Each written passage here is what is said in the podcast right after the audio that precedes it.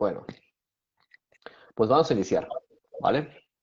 Sí. Pues bienvenidos otra vez a Pediátrico, el podcast donde eh, resolvemos las dudas que, eh, que nos dejan y en este año nuevo, pues decidí empezar con un invitado porque de repente se empezaron a acumular como un montón de dudas sobre odontopediatría y obviamente yo no soy odontopediatra, tengo conocimientos generales de la misma, pero qué mejor que eh, una experta nos resuelva directamente las dudas. Entonces, para eso trajimos, está con nosotros a la doctora eh, Katia Odontopedia, la doctora Katia Medel, es odontopediatra. ¿Cómo, cómo está, doctora?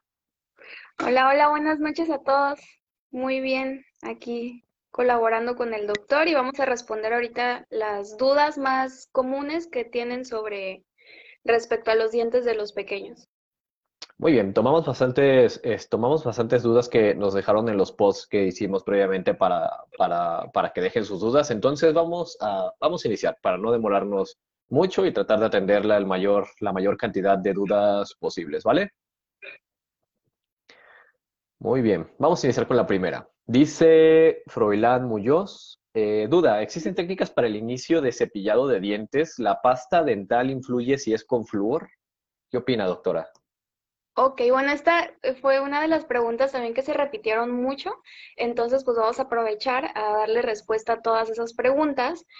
Eh, sí, mira, el cepillado dental comienza desde la aparición del primer diente. Esto puede ser a los cuatro meses, a los cinco meses, a los diez, a los dieciocho meses, depende a qué edad erupciona el primer diente, pero desde que ya hay un dientito en boca, se debe de utilizar pasta dental y cepillo dental. Otra cosa importante respecto a la pasta y el cepillo es que el cepillo, aquí tengo un cepillito dental que, que traje, debe de ser un cepillito que tenga cerdas suaves, ¿sale? No duras, tienen que ser cerdas muy suavecitas. La cabeza del cepillo debe de ser pequeña. Esto para que quepa adentro de la boquita del bebé. Entonces imagínate una cabeza de un cepillo muy grande. Aparte de que le va a lastimar, no le va a gustar y no le va a cepillar. Y otra cosa importante es que el mango del cepillo sea como de plástico, como como de silicón para que el bebé también lo pueda tomar y él solito también pueda hacer esta parte de cepillarle, cepillarse el dientito y obviamente la mamá siempre le debe de cepillar los dientes también. Respecto a la pasta, aquí también me traje mi pasta de dientes. Bueno, en esta ocasión esta pasta es de Oral B, pero puede ser cualquier otra marca. Lo importante de la pasta dental es que tenga flúor, ¿sale? El flúor es el único elemento que tenemos hasta ahora que nos va a producir esa acción anticarias que queremos que haga en los dientes de, tanto de los niños como de los adultos. Entonces, el secreto está en escoger una pasta, no importa que sea una pasta muy económica, hay pastas incluso que cuestan hasta 15 pesos, pero deben de tener fluoruro, ¿sale? Esto lo vamos a ver al reverso de la pasta, aquí, bueno, no se logra ver, pero en ingredientes nosotros tenemos que buscar que atrás diga que contiene ya sea fluoruro o flúor y que mínimo sea de mil partes por millón. Si tiene menos de mil, no nos va a servir con esta acción anticaries. Entonces tiene que ser a partir de mil, mil cien o mil quinientas partes por millón de flúor. Entonces, esas son como las características ideal de la pasta, el cepillo y cepillar a partir de la aparición del primer dientito en boca. Ok, excelente. Es muy importante esto. De hecho, la, eh, tenemos un podcast sobre específicamente sobre pastas y, cepillos. Y, yo la verdad es que siempre ocupaba cepillos con cabezas muy grandes y me lastimaba, pero dije, decía, bueno, esa cabeza está como bien. Y a partir de ese podcast hicimos que, que hiciste esa recomendación, busqué un cepillo con una cabeza más pequeña y la verdad es que me ha servido bastante mejor, ¿eh? La verdad es que es una gran diferencia. Aplica para los adultos también. Uno piensa que mientras más grande el cepillo es mejor, pero eso también es un mito. Entonces debe de ser un cepillo con cabeza pequeña y con cerdas suaves. Excelente, perfecto. Vamos con la siguiente pregunta. Dice Liz Serrano, hola, yo tengo una duda. Tengo un bebé de 11 meses, siempre le hago su limpieza por la mañana, y la noche, usted me podrá corregir, pero su lengüita, ¿con qué se puede limpiar? Desde que estaba pequeño en el hospital me enseñaron que sus, encías y lengüita las debía de limpiar con una gasita y agua, pero ahora que ya lo cepillo, me ha entrado la duda si estará bien que siga limpiando su lengüita con gasa. Muchas gracias y saludos. Esta pregunta es bien polémica porque está como muy polarizada entre si hay que limpiarles o no. ¿Qué, qué nos dices, doctora Katia? Mira, mira eh, ahora en la actualidad antes sí se recomendaba limpiar con una gasa antes de que erupcionara el primer diente, ¿sí? Pero eso era más que nada basado en la experiencia personal de cada uno y entonces era lo que se recomendaba. Pero en realidad no hay ninguna evidencia científica que nos diga que limpiar con una gasita nos va a traer algún beneficio en un futuro para ese bebé. ¿Qué pasa? Ahorita ya hay también mucha evidencia científica que, que habla respecto a los residuos que quedan dentro de la boquita del bebé sobre, de la leche materna. Entonces, estos residuos de leche materna que quedan alojados en la boquita del bebé nos van a ayudar también y van a proteger eh, la cavidad y todo esta el microbioma que está dentro de él porque van a actuar también como prebióticos y además cuando esta leche o estos residuos que quedan en la boquita del bebé se combinan con la saliva del mismo bebé, también nos ayuda eh, o les ayuda a los bebés a regular tanto la flora intestinal como la flora bucal.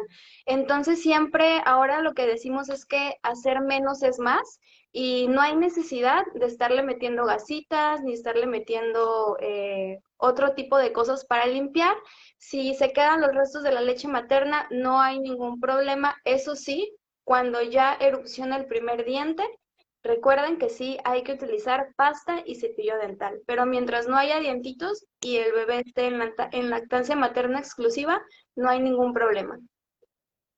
Excelente, excelente, excelente conclusión. Fíjate que también hay como mucha, he visto a mamás peleándose en diferentes grupos de Facebook sobre en esta parte de la fórmula y la limpieza de la lengua. Pero aquí quiero aclarar que este, buscando intencionadamente esas dudas, tampoco hay como evidencia que diga que dejarle ahí eh, eh, la, leche de fórmula en la boca antes de la erupción del diente, pues tampoco predispone a la candidiasis. En teoría sí lo hace, pero la verdad es que en la práctica no está demostrado. Entonces, también eh, estoy seguro que esa duda también anda rondando por ahí y es una peleadera con esa, con, esa respuesta.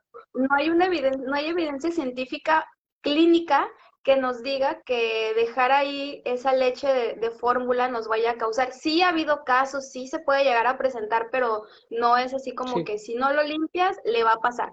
Entonces no claro, como todo, ¿no? Exactamente. Siempre, siempre puede haber excepciones en todos los casos. Muy bien, pues vamos con la siguiente pregunta. Dice Hansun Yu, eh, si por favor sobre el correcto cepillado de los dientes y la caries del biberón. ¿Qué opinas sobre las caries del biberón, doctora Katia? esa es, mira, la caries hoy en día ya se cataloga como una enfermedad, como una enfermedad crónica no transmisible, ¿sale? Es decir, eh, tú no le puedes pasar la caries a tu bebé, lo que le puedes pasar son las bacterias, pero la caries, la enfermedad como tal, no se la, no se la vas a transmitir, ¿vale? Esa es una. La otra ¿Qué es lo que produce la caries? La caries es una enfermedad azúcar dependiente. ¿Esto qué quiere decir? A mayor ingesta de azúcar, de azúcares procesadas, azúcares libres, mayor es el riesgo de que ese bebé vaya a presentar alguna lesión de caries en sus dientes. Entonces, respecto al correcto cepillado y la caries va mucho de la mano, porque si nosotros hacemos una buena, una buena técnica de cepillado, utilizamos una pasta que contenga mínimo mil partes por millón de fluoruro y regulamos la ingesta de azúcares libres a nuestro bebé, lo más seguro es que ese bebé no vaya a sufrir de alguna lesión de caries. ¿Sale? y yo creo que tú también lo has puesto en tus posts de que una recomendación de incluso de la OMS es que no hay que darle azúcares libres a nuestros niños, sino a partir de los dos años de edad. Y eso es un problema hoy en día porque casi nadie hace eso. Es muy común que el niño de un año, yo he visto niños de un año que ya toman Coca-Cola, que, por ejemplo, eh, no nada más, porque luego a veces los papás piensan que caries es sinónimo de dulces, pero no, ¿sale? ¿Qué más lo puede causar? El Yakult, los danoninos, el yogur, eh, refrescos, juguitos enlatados, galletas, sabritas, o sea, todo lo que tenga pan dulce, todo lo que sea o lo que contenga azúcar procesado, eso nos va a estar dañando y no solamente nos produce lesiones de caries, sino en un futuro nos puede provocar otro tipo de enfermedades como obesidad, sobrepeso, diabetes. Entonces sí es como algo muy complejo. Sí, por supuesto. Y hay que recordar, así como bien dices, que en menores de dos años pues no hay que dar este tipo de azúcares y lo más que se pueda, lo más que se pueda prolongar sería eh, lo ideal. No son necesarias, producen adicción y nos producen pues enfermedades que son bastante frecuentes, ¿no? El sobrepeso, la obesidad, la diabetes eh, y que actualmente pues desencadenan las primeras causas de muerte, ¿no? Que son infartos. Entonces, muy importante eh, esto eh, tanto para los dientes como en general para la salud de, todos, los, niños, como dices. Muy bien, vamos con la siguiente pregunta. Dice Verónica Franco, hola, mi nena está por cumplir cinco meses, ya con un diente, está muy irritable. ¿Algún consejo para ayudarla? Gracias. Ok, bueno, eh, eso también es una duda muy, muy común también entre las mamás, entre los papás.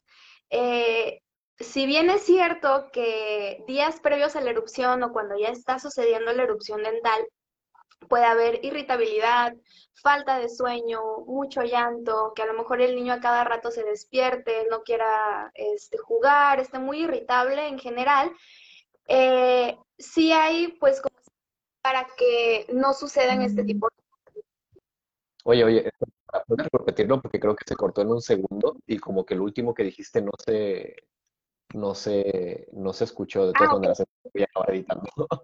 Ok, bueno, eh, si bien es cierto que la erupción dental o previo a la erupción dental, pues empieza a producir irritabilidad, falta de sueño, el bebé está más chocosito, no quiere jugar, se la pasa llorando, hay varios tips que podemos o varias eh, cositas que podemos realizar para que, para aliviar un poquito esos síntomas, ¿sale? Va a depender mucho del bebé. Hay bebés que a lo mejor no presenten una molestia como tal y la erupción del dientito y andan como si nada, como hay bebés que no, hay bebés a lo mejor que se pongan demasiado irritables.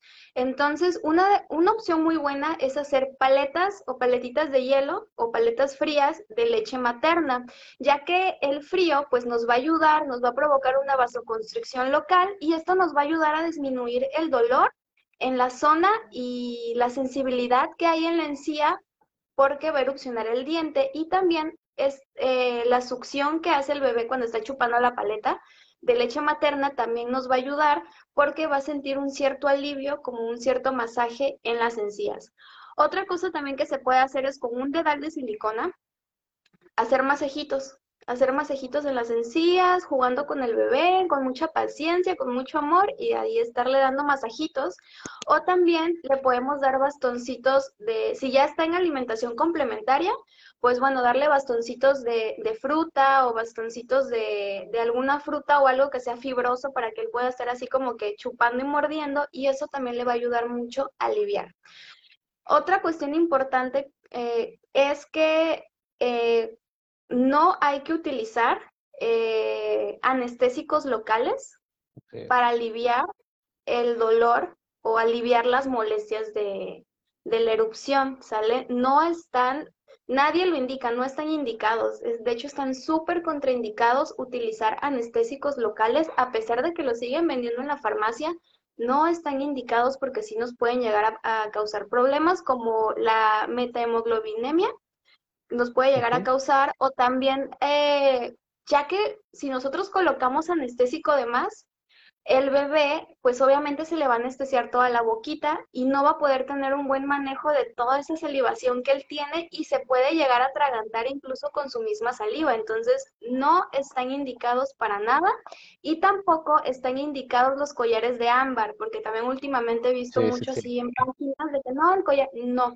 ni collares de ámbar, ni pulseritas, nada de eso está indicado.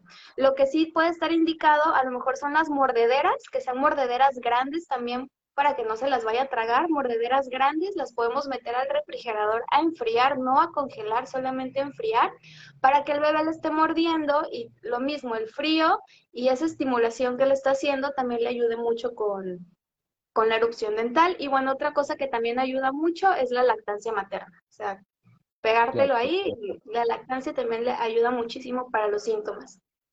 Nada más aquí con esta parte de las mordederas, en algún momento hablamos sobre mordederas, este, y solo para hacer el énfasis de que buscar que no tengan como, como contenido, ¿no? Porque luego hay algunas que tienen como gel y me comentabas que se podían romper. Sí, para que, exacto, sí, sí, que, se vea que están gruesas y que igual en el super, en el supermercado venden así como, no ahorita últimamente las he visto mucho que son como unas bananas que son como de silicón. Ajá, eso también lo pueden utilizar para que el bebé lo esté mordiendo y también le va a ayudar bastante. Vale, pues son 7.25. Vamos con una última pregunta para, para, finalizar este, este primer podcast de este primer podcast del año. Y vamos con una pregunta de Giovanna Cardoso. Esta pregunta es muy interesante y ya vi que varias personas por ahí en los comentarios la pusieron. Dice, ¿hasta qué eh, meses de edad es normal que le salgan sus primeros dientes a un bebé? Eh, el hijo de una amiga tiene nueve meses y no le, han no le ha salido ningún dientito. Eh, su pediatra dijo que hasta los 12 meses es normal que no le salgan. Ilústranos, por favor. Ok, mira, Existen, existen muchas tablas. ahorita en la era del internet, pues el la mamá, el papá se mete a internet y pone eh, a qué edad erupcionan. Y lo normal, o sea, sacaron una media. Y lo normal, lo más común, lo más común en un niño es que erupciona a partir de los cinco o seis meses, el primer diente, ¿sale? Pero no, no siempre va a ser así. E incluso hay niños que ya nacen con dientes o que al mes o a los 20 días de nacidos ya les empieza a erupcionar un diente, ¿sale? Entonces no se preocupen, su niño, lo, más o menos, hay niños que a, lo mejor hasta los 18 meses les erupciona el primer diente. Si ya pasa de eso, pues sí sería bueno ya llevarlo a una valoración para descartar algún síndrome, alguna genesia o algo, pero si es un poquito antes, si tiene nueve meses, no hay ningún problema. Lo más seguro es que próximamente ya le va a salir su dientito, así que no, no se preocupen. Cada niño es diferente. Sí, por supuesto. Y obviamente siempre acudir con el experto, ¿no? Porque creo que a veces llegan preocupaciones innecesarias o a veces hay tanta información en Internet que que, los papás en serio ya no saben ni qué creer y luego entre que piden experiencias y alguien dice, no, pues es que a mi hijo le salió a los nueve meses, a los ocho meses y como ejemplos aquí que ponían que a los doce meses, creo que sí a veces puede llegar a ser un factor de preocupación para, para los padres, ¿no? Entonces creo que aquí también es importante remarcar siempre, pues acercarse a un experto para resolver este tipo de, este tipo de dudas. Sí, no siempre dejarse llevar por lo que uno lee en, en Wikipedia, en Google o, o en fuentes así como que muy extrañas, ¿no? Porque igual eh, cada niño es diferente y hay niños que a lo mejor a los tres meses, cuatro meses ya le erupciona el diente, como hay niños que hasta los 15 meses le erupciona el primer diente, no hay ningún problema. Claro, y es completamente normal, así como dices. Pues bueno, vamos a dar por finalizado este primer podcast del año. Te agradezco un montón que te hayas tomado el tiempo para, resolver las dudas de todas las personas que, escribieron. Así como dices, tratamos de resolver como, como, las, que más se, como las que más se repitieron. Y, eh, sí, claro. Y bueno, de todas maneras voy a dejar eh, tus redes sociales en, la, en, el video cuando ya subamos el, editado completo, pero de todas maneras coméntale a todas las personas que te están escuchando tus redes sociales, dónde te pueden encontrar. Eh, bueno, yo tengo Facebook y tengo Instagram. En mi Instagram estoy como Katy, Katia-odontopediatra, igual en Facebook, así, este, así me encuentran. Y en, esas páginas eh, mi contenido es más que nada eh, dirigido hacia los papás. Entonces van a encontrar así como tips, como cositas de qué pueden hacer, eh, más que nada como un lenguaje hacia los papás para que puedan o sepan y sea pues de una fuente que sí es confiable y no estén buscando por ahí en Google y cositas así que a lo mejor no siempre son como las ideales. Okay, ¿y igual cualquier duda me pueden escribir. Mande, perdón. Perfecto. No, sí, se continúa. Sí, no, ya. ¿Dónde te pueden encontrar por si quieren sacar una cita contigo? Ah, ok. Mira, yo ahorita estoy dando consulta en Tuxtepec, Oaxaca. Estoy aquí ahorita. Eh, igual, bueno, ahorita por todo esto de la pandemia, pues no me quiero estar moviendo tanto. Entonces, ahorita, ahorita estoy en Tuxtepec, Oaxaca, pero cualquier duda me pueden escribir un mensajito a cualquiera de mis redes sociales y yo con gusto les puedo aclarar las dudas.